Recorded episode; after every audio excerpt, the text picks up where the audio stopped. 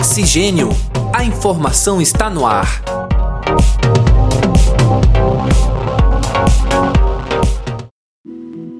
Olá, caros ouvintes. Está entrando no ar mais uma edição do podcast Oxigênio. A informação está no ar. Eu sou André Pinheiro e comigo neste programa está a acadêmica de jornalismo Cibele Santos. Seja bem-vinda, Cibele. Muito obrigada, André. Olá, caros ouvintes. Sejam muito bem-vindos a mais um episódio do podcast Oxigênio. Senhoras e senhores, estamos diante de mais uma campanha eleitoral. É o momento em que aquele seu amigo, aquela sua amiga, de quem há muitos anos você nem ouvia falar, aparece de repente, de uma hora para outra, para pedir o seu voto ou indicar um candidato. É também um momento em que, tanto nos meios de comunicação quanto nas rodas de conversa, acontecem discussões de propostas, trocas de acusação, comparações e vários outros ritos que fazem parte da rotina das campanhas eleitorais. Tudo isso para escolher os nossos próximos representantes. E quem nos acompanha para trazer importantes esclarecimentos sobre o professor Alexandre dos Santos Pris. Professor Alexandre, o conceito dos três poderes pode, muitas vezes, confundir o eleitor. Quais as diferenças entre os três poderes e qual o papel deles na política municipal? Olá, satisfação falar com todos vocês nesse podcast. Uh, nós podemos identificar as diferenças entre os poderes da nossa república, vamos assim dizer. Nós temos o poder judiciário, legislativo e o poder executivo. Ao poder executivo cabe gerenciar as, as competências públicas ao Poder Judiciário cabe julgar os problemas que nascem na sociedade e ao Poder Legislativo cabe o dever, tem o dever de criar o direito e extinguir o direito. Veja, o Poder Executivo ele pode ser comparado a um grande gestor, grande gerente de um cofre público. O Poder Judiciário, aquele que resolve os problemas, e o Legislativo, aquele que cria a lei.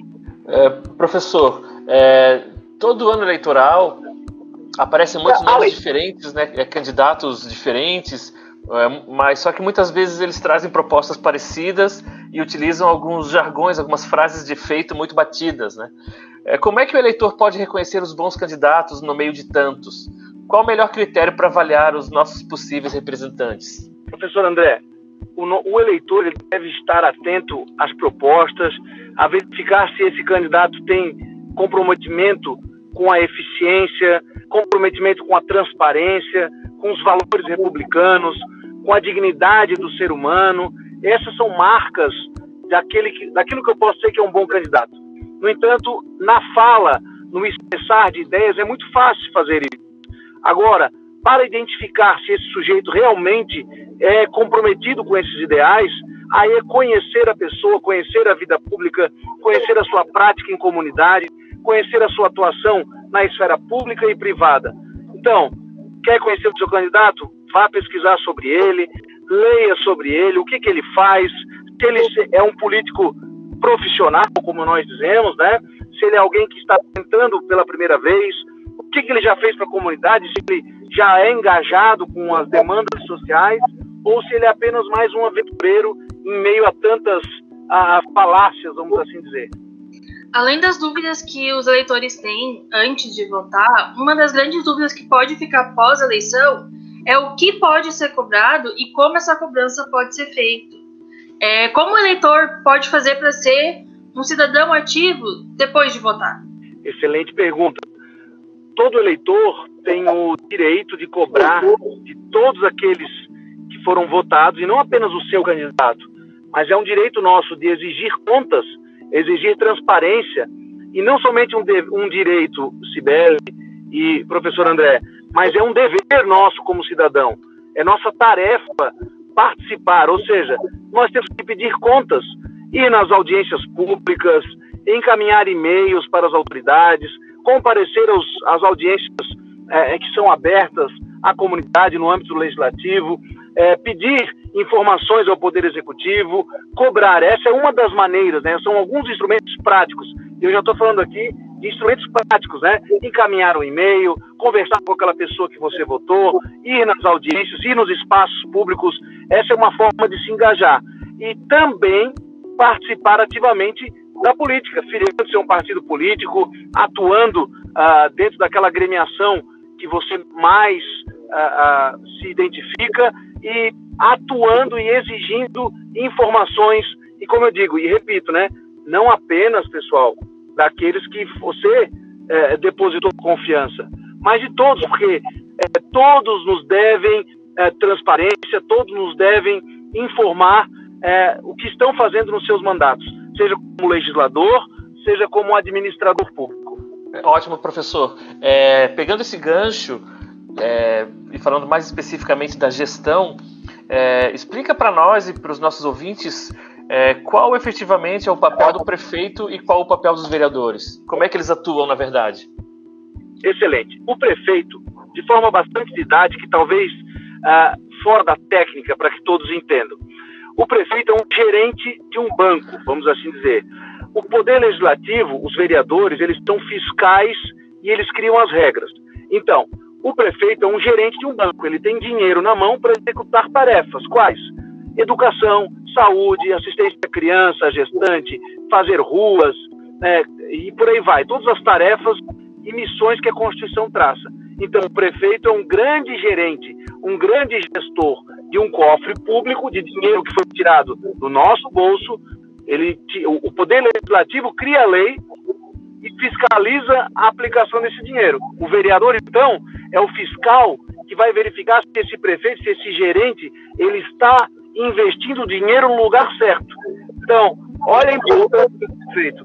A nossa riqueza, a riqueza que é tirada do nosso bolso através dos tributos, ela é colocada na mão desse gerente que irá aplicar naquilo que é primordial: saúde, educação, lazer, bem-estar da comunidade. E o vereador serve para quê? Para verificar se esse sujeito está investindo corretamente, está gastando corretamente, e ele também cria as regras, as regras sociais. Em resumo, professor André, e sem o tecnicismo, essas são as tarefas e as missões do prefeito e do vereador. O professor Alexandre falou antes da, sobre a possibilidade de o, do eleitor se filiar a, a partidos. E uma coisa que isso pode trazer, uma pergunta que isso pode vir é: na hora de votar, o eleitor deve escolher o candidato baseado no candidato ou no partido em que ele está fazendo parte, na coligação dele, enfim? Olha, no Poder Executivo, nós, o Judiciário, nós não votamos. O Judiciário ele é escolhido por concurso público. No Poder Legislativo e no Poder Executivo, nós votamos. Então, no Poder Executivo, nós votamos efetivamente no candidato. Então, nós temos o fulano filiado ao partido X e eu voto nesta pessoa. Então, é, são as ideias do partido e as ideias da pessoa que me levam a votar nesse gerente do banco, vamos assim dizer, né? Nessa linguagem simples. No Poder Legislativo, eu, agora na eleição de 2020, nós não teremos mais coligações nas eleições, na, na, no Legislativo. E nós continuamos votando no partido, ou seja, você também vai escolher o fulano que está afiliado ao partido. Mas uma vez votado nesse fulano e nesse partido, você dá voto para toda essa agremiação, todo esse partido. Antes, nós dávamos o voto para coligação, se eles fossem coligados. Agora não tem mais coligação. Mas no legislativo, nós continuamos votando é, no partido. Podemos votar no sujeito, mas saibam que o voto está indo, como se diz, para a legenda, para o grupo e sem coligação. Continuando nesse assunto, professor Alexandre, é, a gente tem é, o registro que hoje no Brasil são 33 partidos políticos em atividade. Esse número ele pode ser considerado excessivo e qual seria o papel dos partidos políticos na sociedade? Olha, essa é uma pergunta importante. Nós já, já superamos a ideia de bipartidarismo, em que nós, ah, nós tínhamos apenas duas, a polarização da ideia A e a ideia B, e hoje vige entre nós a ideia de pluripartidarismo. Qual é a finalidade do pluripartidarismo? É prestigiar as diversas ideologias, correntes de pensamento, setores sociais, entendimentos da nossa comunidade. Eu penso que uh, nós temos um, um, número elevado de partidos, sim, mas uh, eu não vejo como, como uma estratégia é, interessante para a democracia nós voltarmos para a ideia de apenas dois partidos. Talvez sim, reduzir a menos siglas, talvez não tantas siglas, mas a ideia de bipartidarismo, dois ou três partidos, ela ainda é muito pobre. O ideal é que nós tenhamos a riqueza sim, de partidos para que as diversas ideologias, diversas formas de pensar, elas sejam prestigiadas.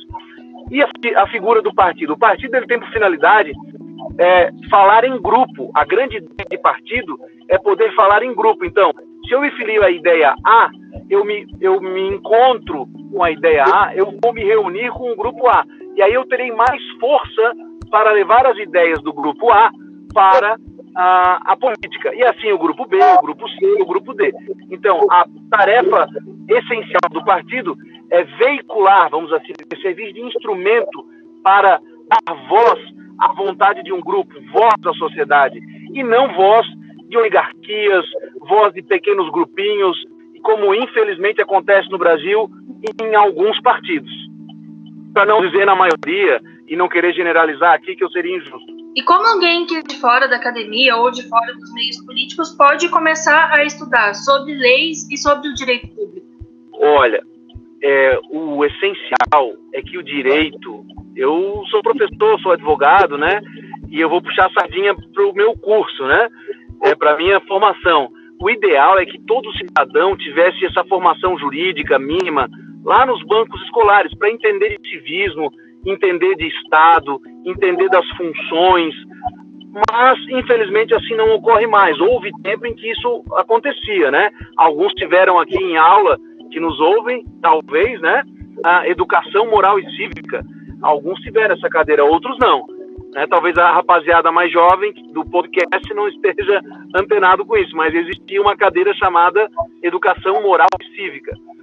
Hoje as pessoas têm a possibilidade de cursar efetivamente uh, o direito, mas se assim não puderem ou tiverem toda essa projeção uh, de vida, né, porque é um, é, um, é um investimento, então a pessoa pode se informar. As leis são todas públicas, há inúmeros canais uh, de internet, veículos de comunicação que informam o direito. Mas é importante entender, ler a Constituição, entender de democracia, esses temas é, centrais do tipo partido político, democracia, representatividade, modelos econômicos. Isso é muito importante que a nossa comunidade seja é, instruída e civilizada nesse sentido. É, eu como eu brinco com os meus alunos é que eu sou jovem há mais tempo que eles, né? Então eu peguei Exato. a época do, da educação moral e cívica, peguei a época da Organização Social e Política do Brasil, SPB, a época dos estudos sociais, né? Hoje a gente tem na grade curricular é, disciplinas como história e sociologia, né? inclusive as quais eu leciono no ensino médio e tal. É, e eu até foi muito interessante você trazer esse, esse resgate até certo ponto histórico, professor, mostrar como essas discussões mais políticas, mais específicas, como elas estão um pouco mais distantes hoje do próprio ambiente escolar, né? E aí, é, em função disso, eu lhe pergunto: é, existem é, portais ou outros meios de comunicação de acesso público que podem auxiliar o eleitor no, no oferecimento de materiais para sua orientação? Sim, o Tribunal Superior Eleitoral e tribunal, os tribunais regionais eleitorais, eles têm uma bela base de consulta. Uh, se você quer saber mais sobre os partidos, quem são os presidentes dos partidos, uh, o tanto de partidos que temos, uh, os partidos que estão em registro ainda, porque é um caminho para registrar um partido. E há muitos partidos ainda que não têm registro. Então, quem quer se politizar um pouco, a internet tem muita informação, né? Ah, então você pode, um exemplo, né, professor, um exemplo só, o, visitar o site do TSE e estudar ali um pouco os partidos, a história dos partidos, o, que, que trata a democracia. E assim, professor, é essencial que se estude história. Eu sempre digo, eu sou advogado, mas é, é, no fundo, no fundo, o que nos move é a história. Entender que o Brasil já foi colônia, que faz pouquíssimo tempo que nós acabamos com a escravidão, que a maior parte da nossa história foi uma história de escravidão e que nós ainda estamos, nós estamos aprendendo a ser cidadãos. A nossa república ainda é muito pesada. Nós temos uma república que ainda concede muitos benefícios. Eu digo que nós vivemos, na verdade, é uma realeza presidencial seja ela da ideologia A, ideologia B, do grupo que já está no poder ou esteve no poder, não, não me interessa aqui. Mas o que nós temos, a verdade, é um grande império travestido de república. Infelizmente, é uma opinião minha. Por quê? Porque nós ainda temos um, um cabedal de privilégios para as autoridades. Veja, professor, se eu tenho mais um minuto para lhe falar, eu gostaria de pontuar que o nosso cidadão, aquele que nos ouve, pesquisasse um pouquinho sobre os benefícios de um ex-presidente da República. Se você não sabe, procure lá benefícios de um ex-presidente da República. Saiba que um ex-presidente da República tem direito a oito servidores vitalícios, dois veículos vitalícios com combustível, ou seja, ele tem um direito vitalício de pessoas trabalhando, de veículo, de combustível. Isso tudo gera uma, um gasto enorme. Isso é privilégio de realeza, isso é privilégio do império. Então eu sou radicalmente contra. Inclusive já fiz pesquisa com a ah, orientando meu de monografia, o Marcos, um trabalho sensacional justamente sobre a realeza presidencial. E o nosso legislativo também, que tem, se você estudar, professor, a sistemática de proteção à saúde de um parlamentar, é um escândalo o que os nossos parlamentares têm. Infelizmente, é um, um, uma, sistemática, uma sistemática de saúde altamente protetiva que a massa populacional não chega nem perto. Então, é importante sim que a nossa comunidade entenda de história, entenda nossos, nossos ciclos econômicos, entenda as nossas fases da história e veja que o direito hoje ele é fruto dessas conquistas, mas que nós temos ainda muito que evoluir. Infelizmente, nós somos uma república ainda de muitos privilégios e que a base aqui está sustentando a turma lá em cima. Maravilha, é, ótimos esclarecimentos, né? E é, o senhor se referiu a, ao, ao TSE, o senhor se referiu à internet como um excelente ambiente para pesquisas, né?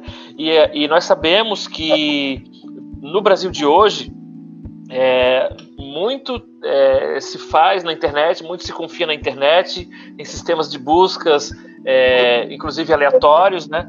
E aí, dentro disso, eu pergunto é, como diferenciar um conteúdo de formação política mais isento, mais equilibrado do, daqueles conteúdos mais contaminados por doutrinas e ideologias que vão influenciar o eleitor para o lado A ou para o lado B é, é, muito difícil, tá, professor? Essa é uma tarefa que é a maturidade política, a maturidade é, jurídica vai gerar na pessoa, mas maturidade como cidadão.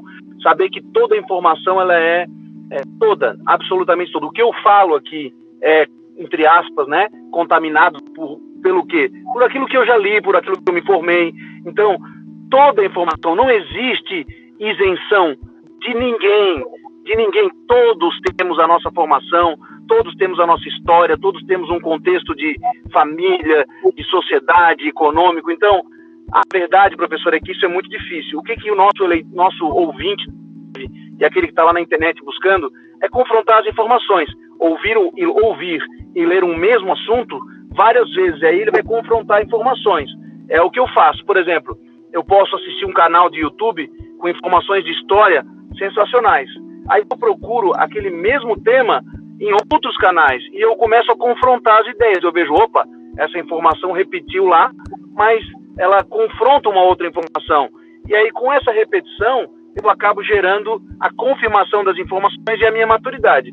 É isso que eu falo. E, claro, lendo os autores clássicos, lendo aqueles que são é, indicados pelos mestres e pela, pela crítica aí consagrada, mas ainda assim, todos somos seres humanos e todos somos, vou usar uma expressão simples aqui, tá? contaminados, não no sentido negativo, mas no sentido de que todos carregamos uma história e uma ideologia, é uma interpretação pessoal, vamos assim dizer. É, as eleições municipais elas estão chegando logo aí, né, batendo na porta praticamente. E nesse ano, com muita informação de muita coisa, talvez algumas passem batido. Então, eu acho que a gente deve aproveitar esse momento para esclarecer, professor, é, se existe alguma mudança na legislação eleitoral para esse ano, e caso essas mudanças existam, quais são as mais significativas? Tem muita mudança. A lei eleitoral ela muda de tempo em tempo, ela é atualizada. Eu posso dizer que a, o cuidado com a internet tem sido um, uma grande preocupação do TSE por conta das fake news, né? Uh, o cuidado que se deve ter e especialmente a proibição, não a proibição, mas é a não possibilidade né, de coligação no legislativo. Seriam dois pontos importantes. Então, o eleitor deve estar atento que ele votará para prefeito e ele votará para vereador. E não haverá mais coligação. Você vai votar no partido A, partido B, partido C, sozinho. E a questão da internet, que a propaganda política na internet ela é autorizada, mas com um regramento todo específico da Lei 9.504, e quem quiser ler é a Lei 9.504, lá no seu artigo 57A, trata da propaganda política na internet.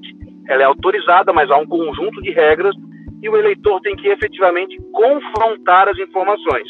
Porque a fake news, é, ou as fake news, né, são é, deformadoras da nossa sociedade.